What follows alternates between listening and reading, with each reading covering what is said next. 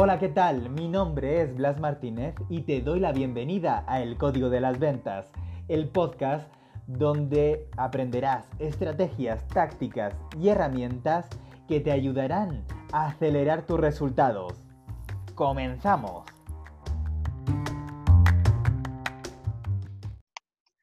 Tenía muchas ganas de hacer esta entrevista desde que entré a tu perfil y para aquellos que, no me conocen... ¿Perfil izquierdo o al derecho? al perfil, eh, en este caso, al perfil que entré fue al de LinkedIn, que me, de hecho no sé muy bien cómo me llegó porque tenemos varios amigos en común, por ejemplo, Juan Merodio. Eh, no sé cómo me llegó tu perfil, pero vi un vídeo maravilloso del que ahora vamos a hablar. Pero antes de eso, me gustaría que para eh, las personas que están viendo ahora eh, o eh, me, están viendo en YouTube o nos están viendo ahí o nos están escuchando en el código de las ventas, quiero que les digan, que les digas quién es Xavi Rocacusach, cómo te, cómo, te defines, porque, porque sé, que, sé que es una pregunta difícil cómo definirse, pero ¿cómo te definirías? ¿Quién eres? Em, tengamos en cuenta que yo me he pasado sesiones de cinco días seguidos preguntando, dime quién eres tú, 11 horas al día. Así que es una pregunta que no la voy a responder como tal. Voy a responder más bien a qué me dedico, eh, que es más fácil de explicar.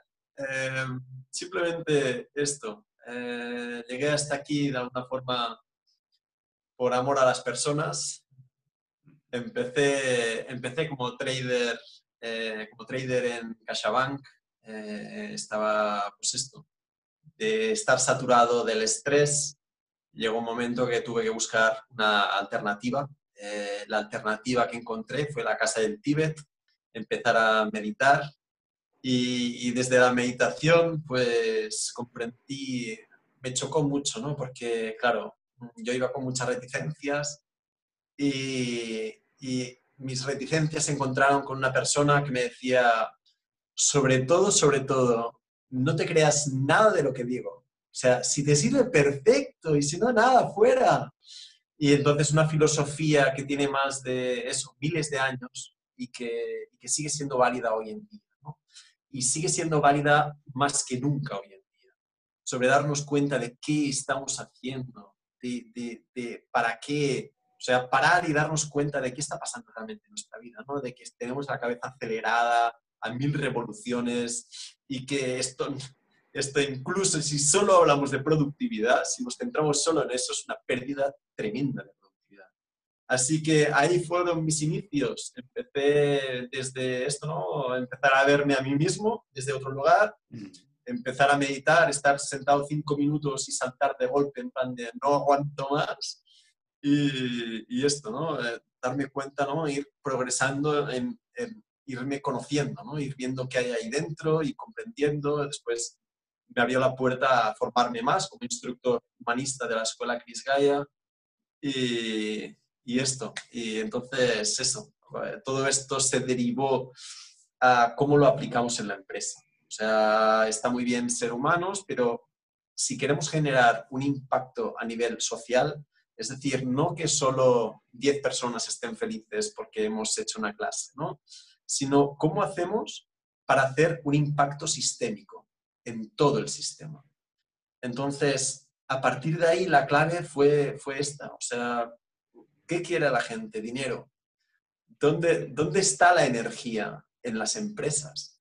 Y entonces, a partir de ahí, como matemático, me dediqué a estudiar todo lo que son artículos científicos sobre espiritualidad, sobre empresas, sobre meditación y ver qué sentido tenía todo esto, ¿no? O sea, es algo etéreo, es algo práctico, porque yo entendía que, claro, o sea, una persona que es un trader, que, que no tiene experiencia así a priori al liderazgo, ¿para qué le vas a contratar un curso de liderazgo?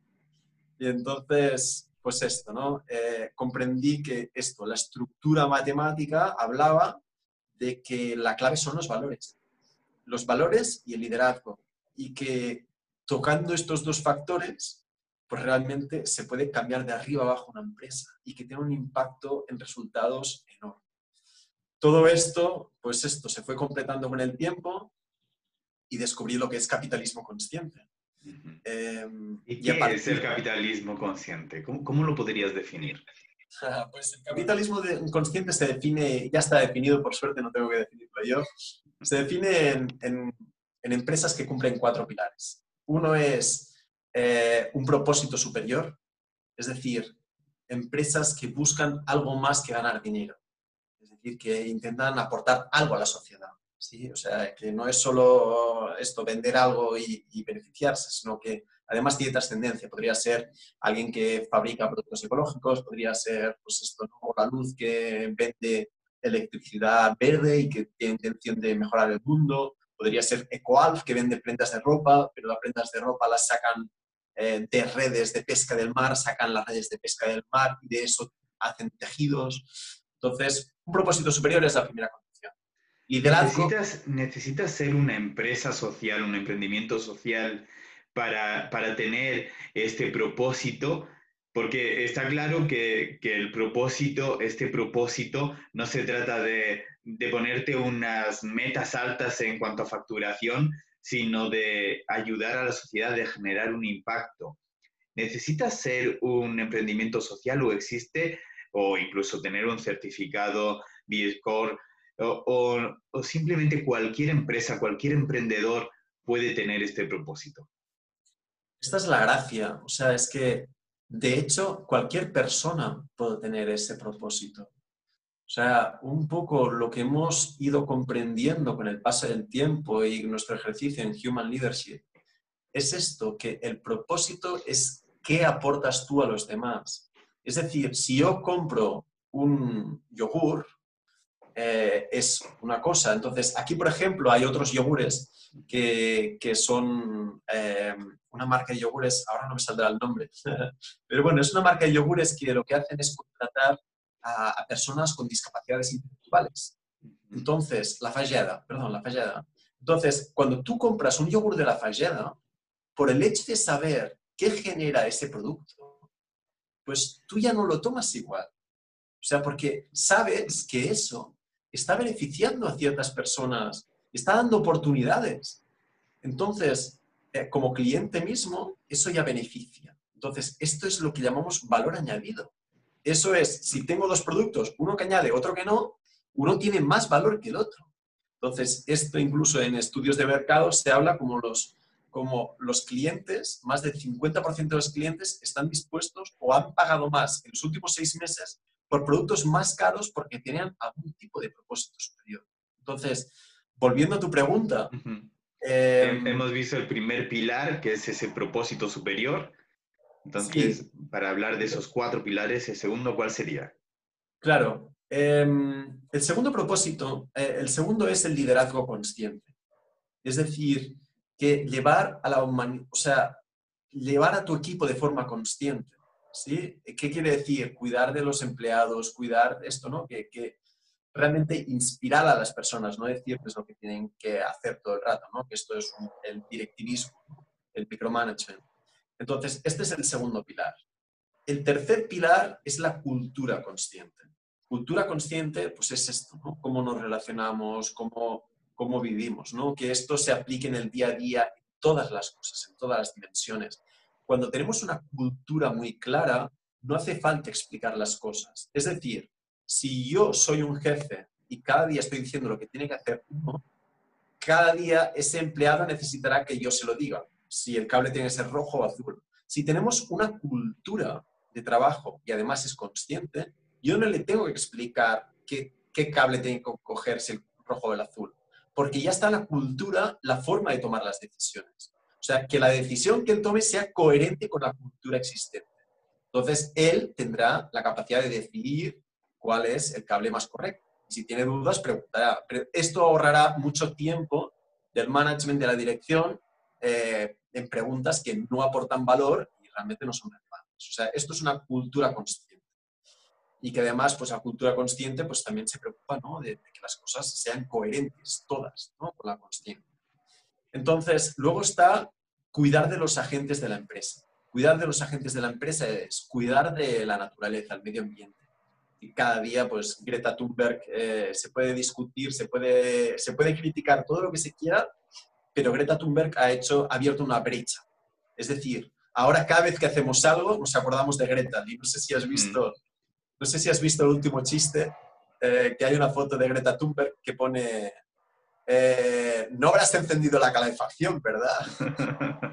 en plan de, no, que va, yo no, he, yo no he puesto la calefacción. yo no he sido. Pero que esto lo que habla es que ya hay un cambio social. Es decir, que ya hay un cambio de conciencia de que ya no podemos hacer cualquier cosa, o sea, con el medio ambiente. Y esto muy curiosamente también hablaba últimamente Roger Federer. Roger Federer que, que se fue al Open de Australia, ¿no? Y le estaban discutiendo que si su dinero venía, tenía unos ingresos derivados de Credit Suisse. Credit Suisse había financiado eh, 57 mil millones de dólares en petroleras. Entonces le decían, eh, ese dinero, tónalo.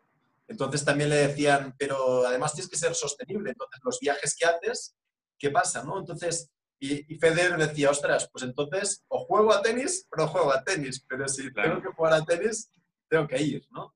Pero que incluso una forma de hacerlo es lo que está haciendo Roger Federer, es compensar los viajes, compensar el CO2 de los, viajes que hace, ¿no? Entonces, más que ser radicales, pues intentemos esto, aportar soluciones. Pero que un poco esta es la filosofía, cuidar de los agentes, cuidar de la naturaleza. De, de hecho, eh, esta historia que cuentas de Roger Federer me recuerda mucho a, mi propia experiencia. Yo que, que, soy español, aunque vivo en México, eh, una vez en un curso con, con, una empresa le contaba que visitar a mis padres generaba una tonelada y media de CO2.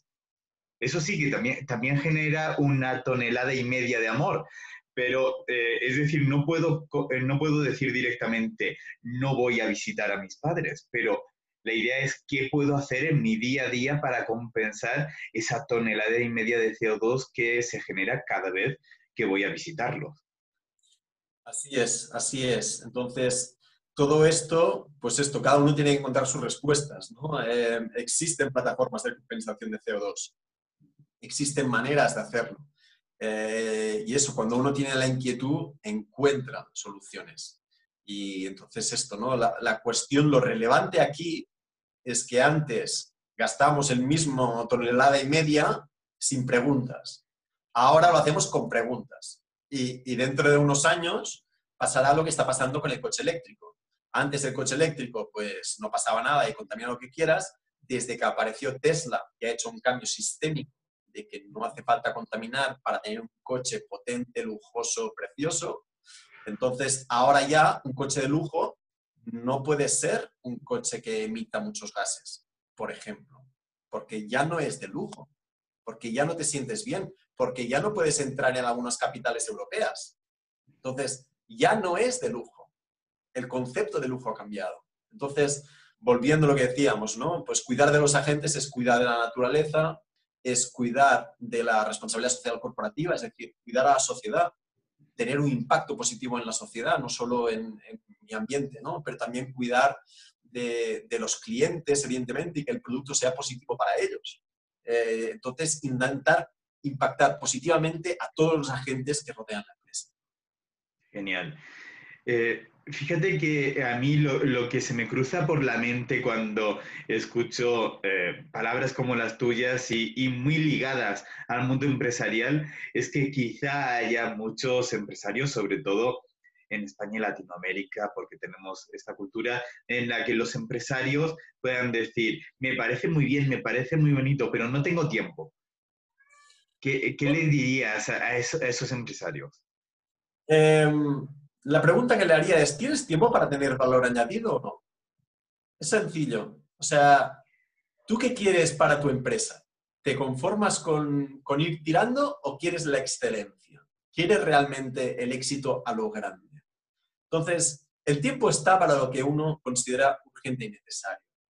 Entonces, desde Human Leadership lo que hemos hecho es estructurar y entender cómo estos valores se traducen en crecimiento y esto es muy interesante, porque cuando hablamos de empresas de capitalismo consciente, unos pensarán, esto está muy bien, es muy optimista, es muy generoso, pero yo no tengo tiempo para la generosidad. ¿sí? Pero esto es que no le ven el valor añadido a la generosidad. Entonces, cuando vemos los estudios económicos de las empresas que están en capitalismo consciente o que son de la, de la forma de trabajar de capitalismo consciente, vemos que el crecimiento en bolsa es espeluznantemente alto. ¿Qué quiere decir esto? Un estudio que habla a 10 años vista, el Standard Poor's creció un 122%. El Standard Poor's podemos referenciarlo como uno de los mejores índices, evidentemente, pues hay muy buenas empresas ahí. Y sin embargo, tal como tenemos identificado, son un nivel 3. ¿sí? Entonces, las empresas from good to great que son empresas que, que además tienen líderes humildes, líderes que, que, buscan un cierto equilibrio entre sus trabajadores, eh, estas crecieron un 316%, que está muy bien. Es decir, ostras, ahí hay una oportunidad en cuidar a los empleados. Pero es que las empresas de nivel 5 crecieron un 1025%. Entonces, cuando estamos hablando de ¿tienes tiempo para la generosidad? y lo cambiamos a ¿tienes tiempo para crecer 10 veces lo que estás creciendo? Eh, la pregunta cambia radicalmente. Por supuesto. Y, y, de hecho creo que ahí nadie diría, no, no tengo tiempo para eso, no tengo tiempo para enfocarme. Claro, entonces sí hay empresas que no tienen tiempo. ¿Por qué? Porque están en la supervivencia, están nosotros lo llamamos nivel 2, que es empresas estancadas, tienen un producto y ese producto lo venden. Entonces, lo que pasa es que eh, era un producto que en su tiempo fue bueno, pero que ya no lo es. O sea, que ya han aparecido competencia que fabrican más o menos el mismo producto, que el valor diferencial nuestro es pequeño. Entonces, lo que pasa es que antes teníamos conexión con los clientes, teníamos conexión, pues esto, con el producto, pero ahora ya no. Pero seguimos haciendo el mismo producto. Y lo, y lo que choca la mente es decir, no, pues que yo hago lo mismo. Sí, pero es que la sociedad ha cambiado. y lo vemos, y lo vemos en, Audi, por ejemplo, ¿no? O sea, que, que, el otro día Audi hacía un ejemplo, o sea, hacía un anuncio que decía, el nuevo coche del futuro, y, y, hablaban de un coche que contaminaba 7,9 litros los 100 kilómetros. Esto no es el futuro. No. O sea, para nada, ha cambiado. Y por esto, estas empresas que están en supervivencia, que buscan solo sostener el negocio, ¿me explico? O sea, que se dedican a, vender para, para, para, poder generar sus ingresos y que no tienen tiempo para ver el futuro, para ver qué es el producto del futuro, qué es lo que tenemos que hacer y dedicar energía y esfuerzo tanto al presente como al futuro, porque el presente evidentemente no se puede descuidar, pero también tener visión a medio y largo plazo.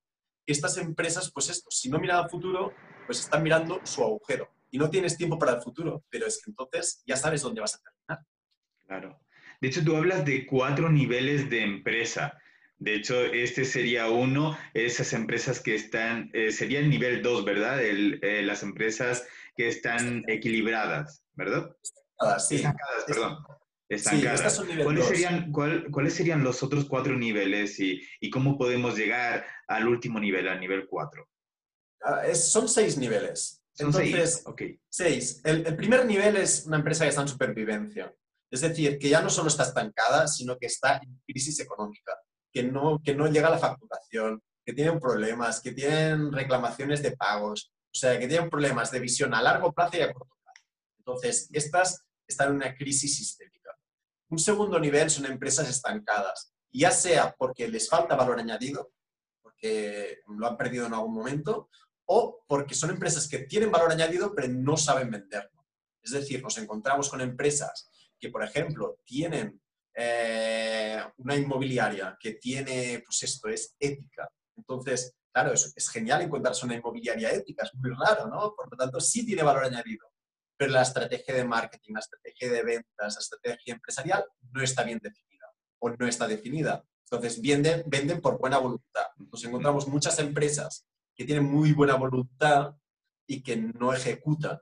Entonces, no, no, al no tener estrategia, no sacan el potencial a los valores. Por eso, cuando hablamos de empresas de capitalismo consciente y con valores, cuidado, que no es suficiente con tener valores. Hay que además tener una estrategia detrás y una atención al mercado, o sea, una, una estructura empresarial potente. Entonces, las de nivel 3 son empresas que las llamamos siglo XX. Siglo XX, ¿por qué? Porque es lo que sería normal en el siglo XX. Es decir, tengo una empresa, yo mando, tú obedeces, ¿no? Entonces, esto, la inteligencia está arriba, la ejecución está abajo. Esto hace que sea una empresa muy poco inteligente colectivamente. Es decir, puede tener unos líderes muy buenos, pero ni que sean los mejores líderes, si no utilizan la inteligencia de todo el equipo, se perderán un montón de cosas. Por ejemplo, los, los empleados que hablan con el cliente, ellos tienen información del cliente. Si no hay canales para transmitir la información de abajo arriba, esa información desaparece, no se aprovecha.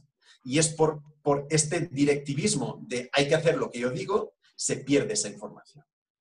Entonces, esto es un nivel 3, que eh, la, mayoría de empresas grandes, Standard Poor's, mm, se encuentran en estos niveles.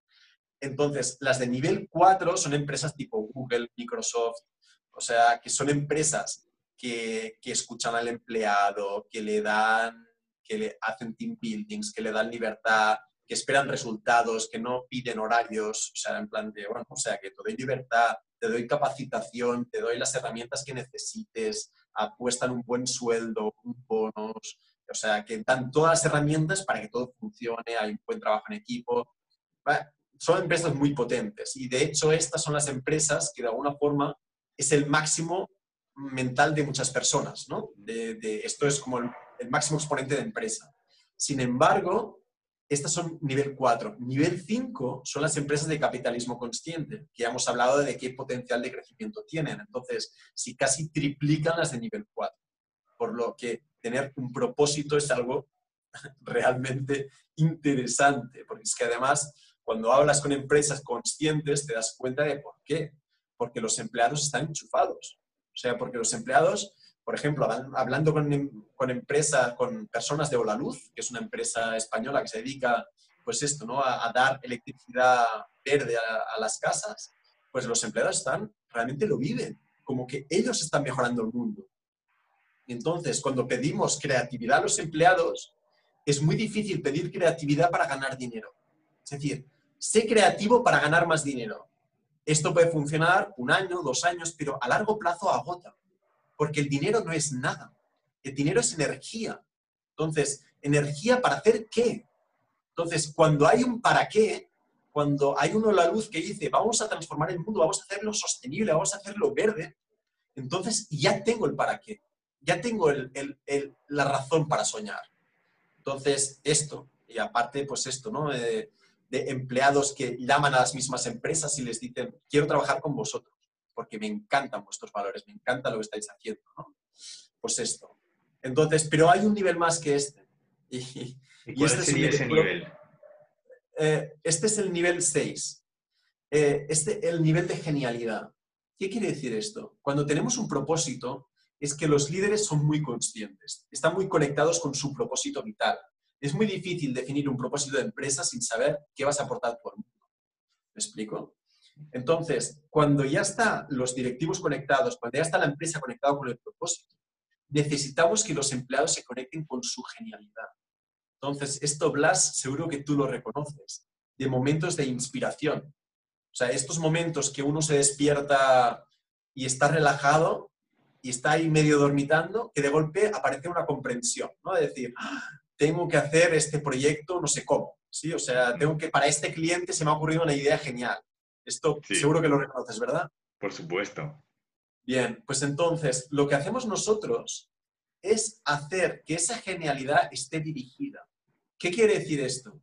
Que no es a reacción de unos sucesos, de que de golpe me voy de fin de semana y pasa algo, sino que yo conscientemente actúo para que eso suceda.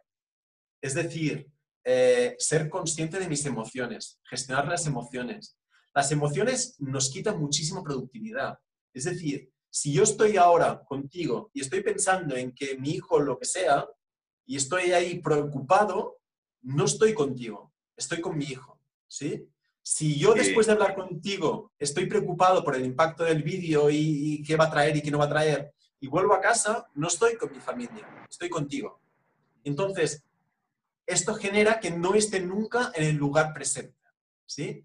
Por lo tanto, si soy capaz de mm, de gestionar mis emociones en un plazo breve de tiempo, seré mucho más eficiente. Cuando hablamos de eficiencia, no es solo la eficiencia eh, de alguna forma tecnológica. La humana también tiene rangos de eficiencia. Pero es que además conectar con la propia creatividad. Cuando uno tiene un propósito, entonces la creatividad es mucho más fácil, ya solo con el propósito. Pero si encima sé meditar, es decir, parar, escuchar, esto hace que conecte con mi interior, que es donde viene la imaginación, donde vienen los sueños, que es donde viene lo que todavía no se ha creado. Esto es genialidad. ¿Me explico? Entonces, evidentemente está la parte de ejecución, eficiencia, todo esto, trabajo. Pero también esto en genialidad también enseñamos lo que es resiliencia. Es decir, me pegan un palo, ¿cómo me levanto de ahí aprovechando la fuerza palo? O sea, no que esté peor, sino que esté mejor, que haya aprendido que ese palo me haya servido. Entonces, estas empresas funcionan a un nivel que, no tiene nada que ver. Eh, de estas, la verdad es que no he conocido muy pocas. Una de ellas... Ejemplo, ¿Algún ejemplo que puedas decir? Mira, una de ellas fue eh, Infojobs, cuando estaba liderada por Jaume Burt. Eh, pues esto, estaban en, en 2008,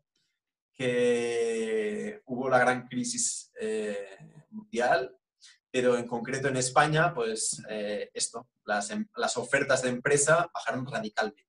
Entonces, tenían que despedir al 50% de la plantilla. Entonces, los juntó a todos y dijo, señores, tenemos que despedir al 50% de la plantilla y no lo vamos a hacer. Vamos a hacer que todos vosotros nos juntemos y vamos a sacar lo máximo de nosotros para que salir de aquí. Y entonces, a partir de ahí, aplicaron libros de filosofía, como los cuatro acuerdos toltecas. Ah, dieron clases de meditación, dieron clases de yoga, dieron clases de interiorización.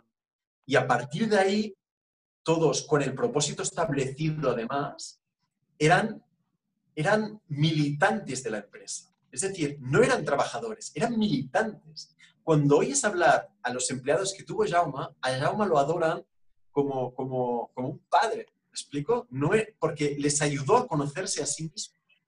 Y estas personas, cuando iban a hablar a las empresas, les brillaban los ojos. Y cuando a uno le brillan los ojos, es porque no solo quiere ese cliente porque sí, sino porque ellos se planteaban que InfoJobs, cada vez que encontraba, que daba una oferta de trabajo, que encontraba una oferta de trabajo, estaba dando posibilidad a una persona de trabajar. Por lo tanto, ellos no lo hacían por la empresa, lo hacían para que gente encontrara trabajo. ¿Me explico? Entonces, pero ese brillo en los ojos realmente no tiene precio, porque es con lo que conectan las personas y es con lo que conectan la gente. Hablaban clientes de InfoJobs que decían, es que, ¿cómo les podías decir que no? Ser la gente... Claro.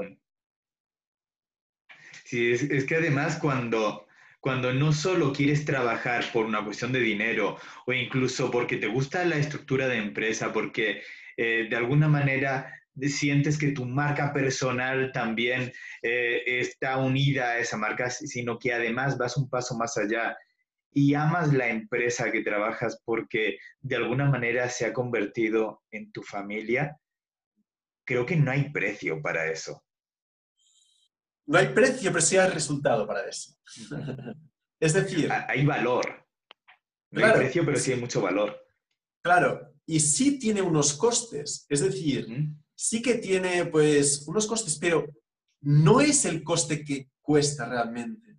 No, o sea, no se trata de, de necesitas invertir mucho dinero. Realmente se trata de que cualquier empresa, ni que tenga un solo empleado, ya puede empezar a hacer eso. Porque no se trata de empezar a dar eh, formaciones carísimas, ni de dar bonus enormes, ni de... sino simplemente preguntar, ¿qué necesitas? ¿Cómo te podría ayudar? O sea, pensar en la persona. Por ejemplo, para un empleado puede ser súper importante entrar a las 10 en vez de las 9, porque a las 9 quiere acompañar a su hijo al cole. Para otro, por ejemplo, quiere entrar a las 8 porque quiere salir a las 3, porque, porque por las tardes hace no sé qué. O quiere cogerse los viernes fiesta y trabajar los sábados. No lo sé. Pero que solo con escuchar a los empleados y realmente intentar ser un poco flexibles, eso ya es un regalo para los empleados. Hablaba el otro día con un empleado que, que no le gustaba su empresa, pero decía, solo por el hecho de que me dan libertad y de que puedo estar con mis hijos si un día están enfermos, trabajo desde casa, solo por eso estoy en esa empresa. Así que es un valor enorme. Creo que es de las cosas que más valoramos y además algo que, eh, que me ha gustado de tu, eh, de tu perfil y lo vi el otro día en un vídeo que decías solo trabajo por las mañanas. ¿Cómo, ¿Cómo, un empresario llega no solo a tomar la decisión, sino a poder ejecutar esto de solo trabajo por las mañanas? Porque la mayoría de las personas que nos están escuchando, que nos van a escuchar, eh, son autoempleados en realidad, eh, son, empresarios o emprendedores que han iniciado ellos mismos su proyecto y que incluso aunque tengan algún trabajador, pasan más de 10 horas, más de 12 horas trabajando. ¿E, ¿En qué momento podemos llegar y cómo podemos ejecutar esto de voy a tener tiempo para mi familia, voy a tener tiempo para mí, voy a dedicarle cuatro horas, cinco horas o seis horas, pero eh, todas seguidas por la mañana a la empresa y después voy a dedicarle tiempo a mi familia y a mí. ¿Cómo, cómo llegamos? ¿Cómo lo hacemos? Bien. constante que estamos por la tarde en España. Claro, de, de, hecho yo te quería agradecer mucho eso, el que hayas tomado esta hora para, eh, para poder hablar con, conmigo y con mi audiencia cuando sé que normalmente no estarías haciéndolo. Mira, la verdad es que para hablar con Sudamérica, que tenemos, que llegamos ahí, pues alguna tarde hay que dedicar. Entonces intento reservar justamente los martes para, para esto, ¿no? Entonces, pues guardo una tarde para estar con las personas de Sudamérica y poder eh, estar en contacto, porque si no, pues esto, hay, hay mucho interés eh, del otro lado del Atlántico y, y, esto. Entonces, simplemente se trata de un poco ser flexibles. Eh, yo, el, esto sobre todo era el propósito inicial, de decir, es que yo no quiero, yo no quiero dedicar, o sea, yo empecé con mis hijos, o sea, que por las mañanas tenía que estar, o sea, quería, todo empezó con que yo quería ser feliz y quería ayudar a las personas a ser felices. Pero ¿cómo hago eso sin ser yo feliz? No se puede. Porque por mucho que lo intente, no puedo ayudar a nadie a hacer algo que yo no estoy haciendo. Entonces, por simple ejercicio de coherencia, yo tenía que hacerlo. Entonces, por eso, eh, este fue mi límite. Entonces, ahora que ya son un poco mayores, pues flexibilizo un poco. ¿Pero qué quiere decir esto? Pues ahora estoy contigo y quizás viernes me voy por la mañana a jugar a pádel o me voy a lo que sea, o un lunes me voy a lo que sea. O sea que intento guardar momentos para mí. Intento también eso, las tardes hacer lo mínimo posible. Em, ¿Cómo se llega para ser empresario? La verdad es que, que no es fácil, em, porque también, pues esto, ¿no? Es, es el corto plazo y el largo plazo, ¿sí? Em, es, es, es un tema que realmente es complejo y que para mí se trata sobre todo de, de intentar ser eficientes. Es decir, si vemos los resultados de las personas trabajando, cuando traspasamos un cierto número de horas, ya dejamos de ser eficientes. Y de hecho, cuantas menos horas trabajamos, muchas empresas resultan más eficientes. Y esto se vio en Microsoft en Japón, que recortando la jornada a cuatro días, los empleados resultaron un 40% más productivos. Y esto es una locura. Es decir, tenemos que entender que las personas no somos máquinas. Más horas no significa mejor ni más productividad. Esto rompe la mente porque, porque la lógica dice, si trabajo 12 horas, eh, en vez de 8, pues tendré un 50% más de beneficio o de productividad. Pero la realidad dice que no es así. Entonces, todo esto está centrado en el valor añadido y en intentar ser más eficientes, hacer más en menos tiempo intentar tomar la pereza como un buen hábito. Es decir, me gusta. Eh, no plantearlo como es un defecto porque, porque, claro, es que no te gusta trabajar 20 horas al día, eres un perezoso, no, sino decir, es que me gusta mucho disfrutar de mi día a día, Pero es que cuando disfruto de mi día a día, y de hecho, yo por mi trabajo, si no disfruto, no puedo conectar con las personas. Cuando yo me estoy totalmente conectado con, mi, con esto, ¿no? Con la intuición, con, las sensaciones, para realmente decir algo verdadero, algo que, que, llegue a las personas. Cada publicación de LinkedIn o estoy conectado o, o eso que digo no conecta con nadie. Entonces, por eso eh, yo necesito por mi trabajo hacer eso, porque si no pierdo mi esencia. Y si pierdo mi esencia, pierdo mi negocio. Entonces, eh, por ahí van muchos tiros. Pero entonces, yo creo que más que plantearse no trabajar por las tardes, yo me plantearía a ver cómo me regalo unas horas más esta semana. Entonces, eh, voy a dejarme una tarde libre. ¿Sí? Entonces, y esta tarde libre, ¿cómo me hago para ser más eficiente para poder dejarme una tarde libre? Eh, pues esto, ¿no? A veces hay que renunciar a ciertas tareas, hay que pasar otras tareas no estratégicas a otras personas. Eh, pues esto, ¿no? Entonces, ir conquistando el propio tiempo. Porque es que los empresarios, si no dedicamos tiempo a reflexionar y simplemente a disfrutar, entramos en esta rueda de producir, vender, producir, vender, sin mirar al futuro. Entonces, si no miramos al futuro, estamos entrando en una espiral que poco a poco nos iremos alejando del valor añadido.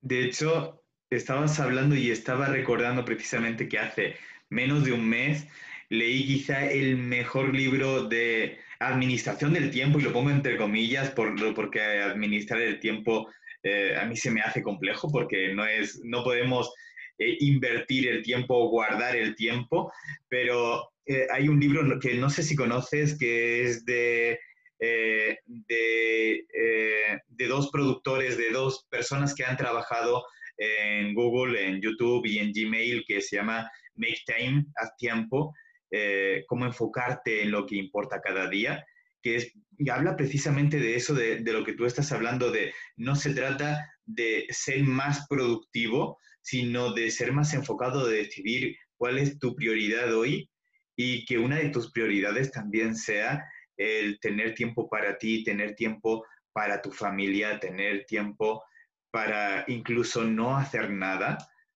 porque eso al final nos va a ayudar incluso también a meditar.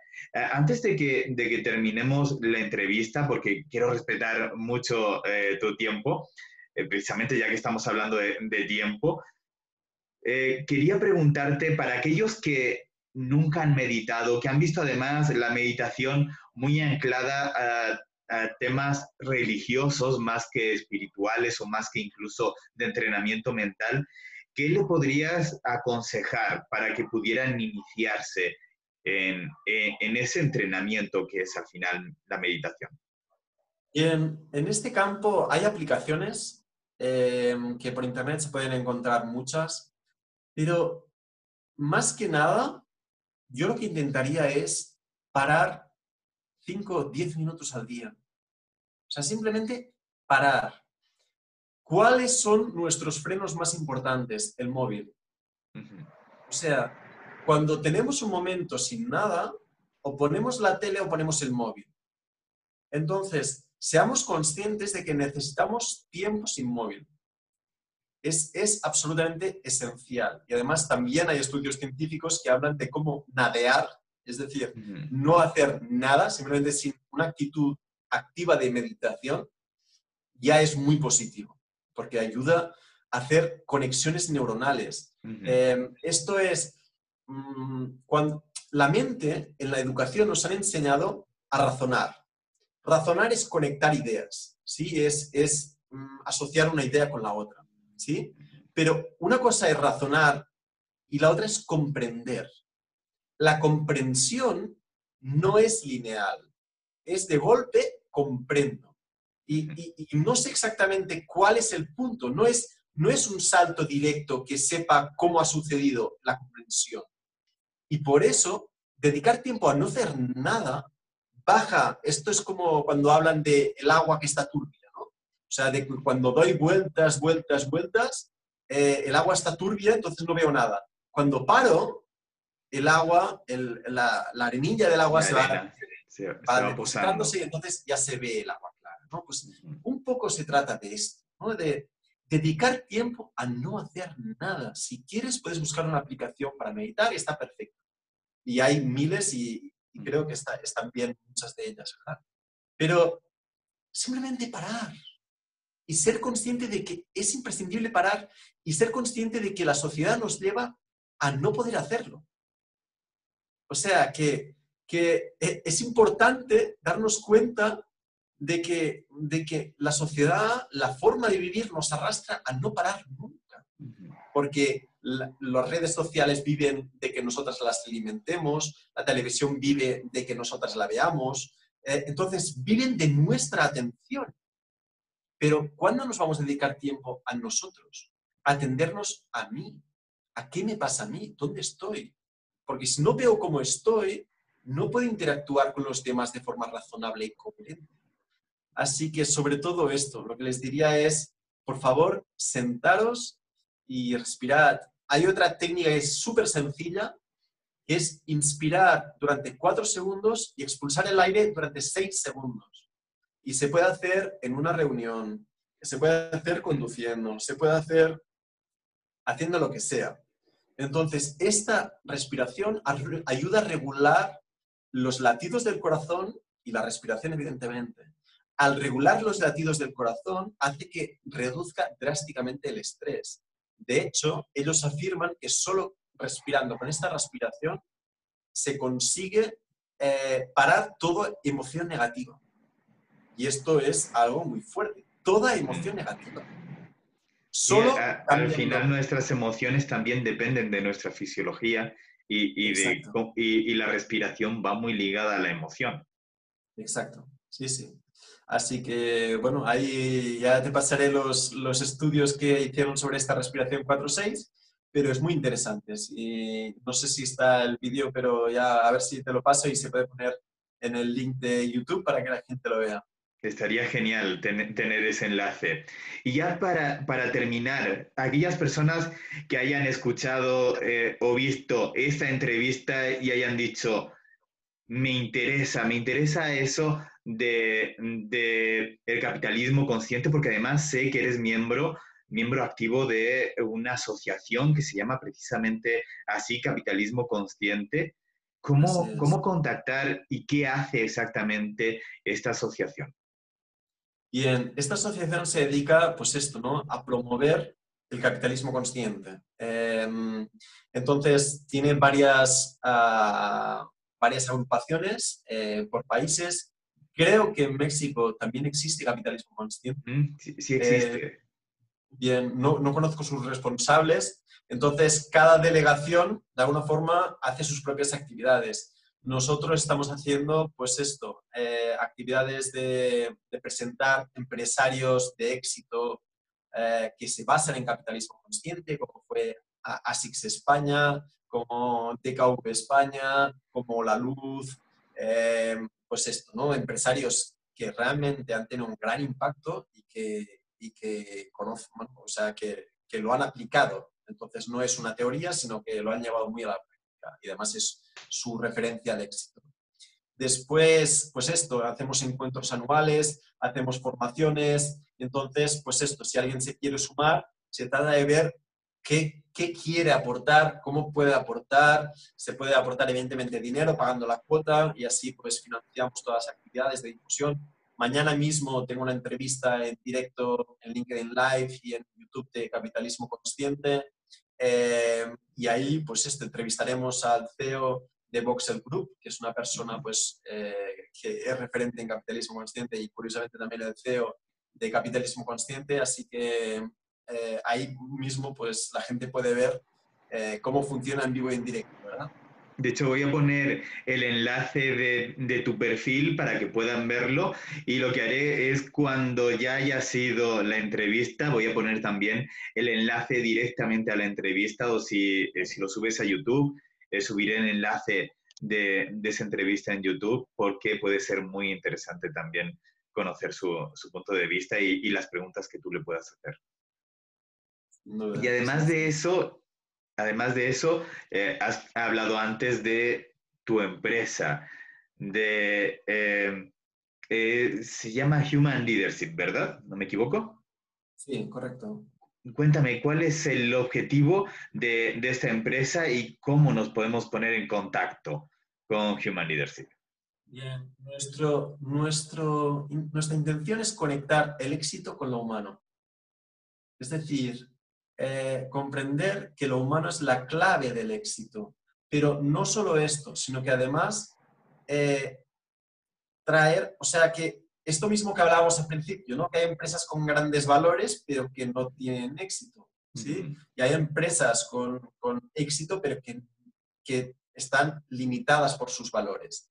Entonces, nosotros lo que hacemos es de conectores de esas dos cosas, de éxito y valores. Entonces, la primera forma de interactuar que tiene la gente con nosotros es un test gratuito que disponemos ah, para cualquier empresario, que consiste en esto, es un análisis de los valores. Entonces, para entender mi empresa desde ese lado, y eso nos mostrará cuáles son los siguientes puntos que las personas pueden hacer para mejorar su empresa ir hacia un éxito sostenible. Porque ahí está la gracia. Lo humano hace que la empresa sea sostenible, porque siguen la creatividad. Hay un, hay un estudio muy interesante sobre las empresas B Corp, que es una certificación en valores, eh, que las empresas B Corp en la crisis del 2008 en UK, en Inglaterra, tuvieron una resiliencia de un 66% más. Es decir, que muchas de las empresas que tuvieron problemas en la crisis del 2008, las empresas B Corp fueron mucho más sostenibles, un 66% más, porque esos valores eh, hacen que la empresa, pues esto, ¿no? Cuando estamos en un momento de crisis, si los empleados están por el trabajo y por el dinero, eh, es muy fácil que en un momento de crisis digan, eh, es tu problema, o sea, a mí no, no me vengas con tus líos porque aquí venimos a trabajar, no me pidas un esfuerzo, no me pidas historias, ¿no? En cambio, las empresas Picor, pues esto, los empleados están enchufados con la empresa, sienten la empresa. Por eso, cuando hay una crisis, todos arrimamos el hombro y todos remamos para ver cómo podemos salir de ahí. Pero no solo eso, sino que lo que hablamos de empresas estancadas.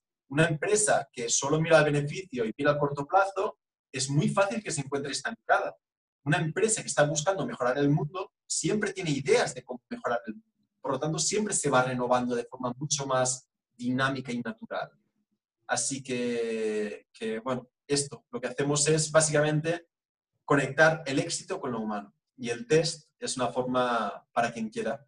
Voy a poner el enlace del test también, porque lo he estado viendo, no conocía el test hasta esta mañana, lo he visto y me ha parecido una maravilla porque hay ciertas, ciertas cuestiones que tú piensas que estás haciendo las cosas bien, pero cuando te las cuestionas, dices, a lo mejor no estoy haciendo todo lo que debería estar haciendo. Me parece un buen inicio y además sabiendo que es solo el inicio ese, ese test. Xavi. Sí, claro. Lo, interesante es esto, darnos cuenta de que no importa dónde estemos, siempre hay margen de mejora. Y no es un problema reconocer que hay algo que no hago mal, es, es, es el regalo. Porque si me doy cuenta de que hago algo que puedo mejorar, es una oportunidad. Si no hay nada que mejorar, ya apaga y vámonos. Exacto. Siempre, siempre tenemos margen para ser excelentes, para crecer y para simplemente para ser un poquito mejores de lo que somos hoy. Siempre tenemos ese margen. Xavi, no quiero robarte tiempo, sé que además no me gusta decir esa frase en ventas, además yo a, a, los equipos que entreno les, les prohíbo que digan que van a robar el tiempo a alguien, pero en este caso que estábamos hablando de la importancia que tiene el tiempo, de liberar ese tiempo, de crearlo para, para ti mismo. Quiero, eh, quiero eh, que puedas tener ese tiempo, no quiero quitarte más ese tiempo, pero lo que sí quiero es agradecerte que, que hayas, eh, que hayas entrado a esta conexión, a esta entrevista, que nos hayas aportado tanto. Yo de verdad seguiría horas hablando contigo porque me parece un tema sumamente importante y creo que muchos empresarios, muchos emprendedores deberíamos voltear más a ver estos temas porque son cruciales. No estamos hablando de temas transversales o de temas que deberíamos dejar para cuando tengamos tiempo o para cuando nos vaya bien, sino que son, son de alguna manera catalizadores del éxito, lo hemos, visto. a mí eh, me, ha encantado ese crecimiento del 1025% eh, como, como, como media de lo que están creciendo estas empresas eh, que están en ese sexto nivel.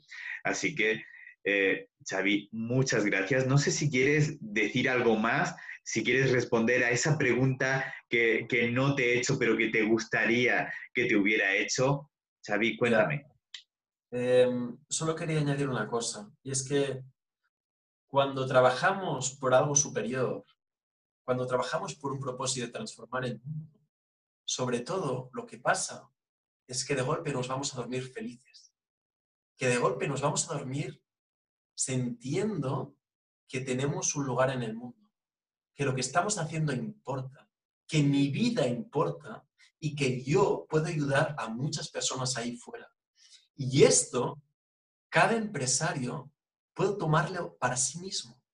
Y no cada empresario, cada persona que vea este vídeo, puedo tomarlo este mundo. Si tiene una empresa, hacerlo dentro de una empresa. Si está en un equipo de trabajo, hacerlo en un equipo de trabajo. Si no tiene equipo, hacerlo con los clientes, con la familia. ¿Cómo puedo yo mejorar un poquito el día de las personas que me rodean? Y esta pregunta es la que hace que me pueda ir a dormir feliz y diciendo, hoy ha sido un buen día. Qué maravilla. Ese creo que debería ser nuestro objetivo todos los días. Que sea. Así sea. David, muchas gracias. Nada, Blas, todo un placer y, nada, gracias por conectar y, y seguimos. Seguimos, por supuesto. Espero que esta sea solo la primera conversación de muchas. Perfecto. Un abrazo, Blas. Un abrazo.